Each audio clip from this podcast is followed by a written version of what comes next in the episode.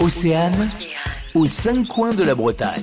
Le château de Sussigno se trouve sur la presqu'île de Ruisse à Sarzeau dans le Morbihan. De nombreuses légendes entourent ce château de Sussigno. Laura, la bretonne en vadrouille, en a sélectionné deux pour vous aujourd'hui. Il y aurait sous le château de Sussigno un tunnel dépassant les douves et sortant quelque part aux alentours en pleine nature. C'est une porte secrète qui serait à l'intérieur du château qui mènerait à ce fameux tunnel. Il faut savoir que depuis 2014, des fouilles archéologiques ont lieu hein, dans le château et l'année dernière, les vestiges d'un manoir antérieur au château ont été découverts et sont encore aujourd'hui étudiés. Alors, peut-être qu'un jour on trouvera hein, cette porte secrète euh, euh, via, via les archéologues. Une autre légende raconte que le château serait hanté par un fantôme. Mais attention, ce serait un gentil fantôme, hein.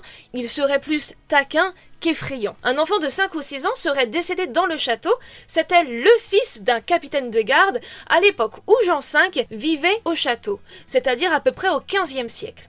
Il serait mort d'une maladie infantile, mais par contre on n'a aucun écrit pour euh, l'attester. C'est au dernier étage qu'il errerait, l'âme en peine, en cherchant un visiteur qui voudrait bien jouer avec lui. De plus, des chasseurs de fantômes sont venus mener l'enquête il y a quelques années durant toute une nuit au château. Et ils ont eu de très beaux résultats.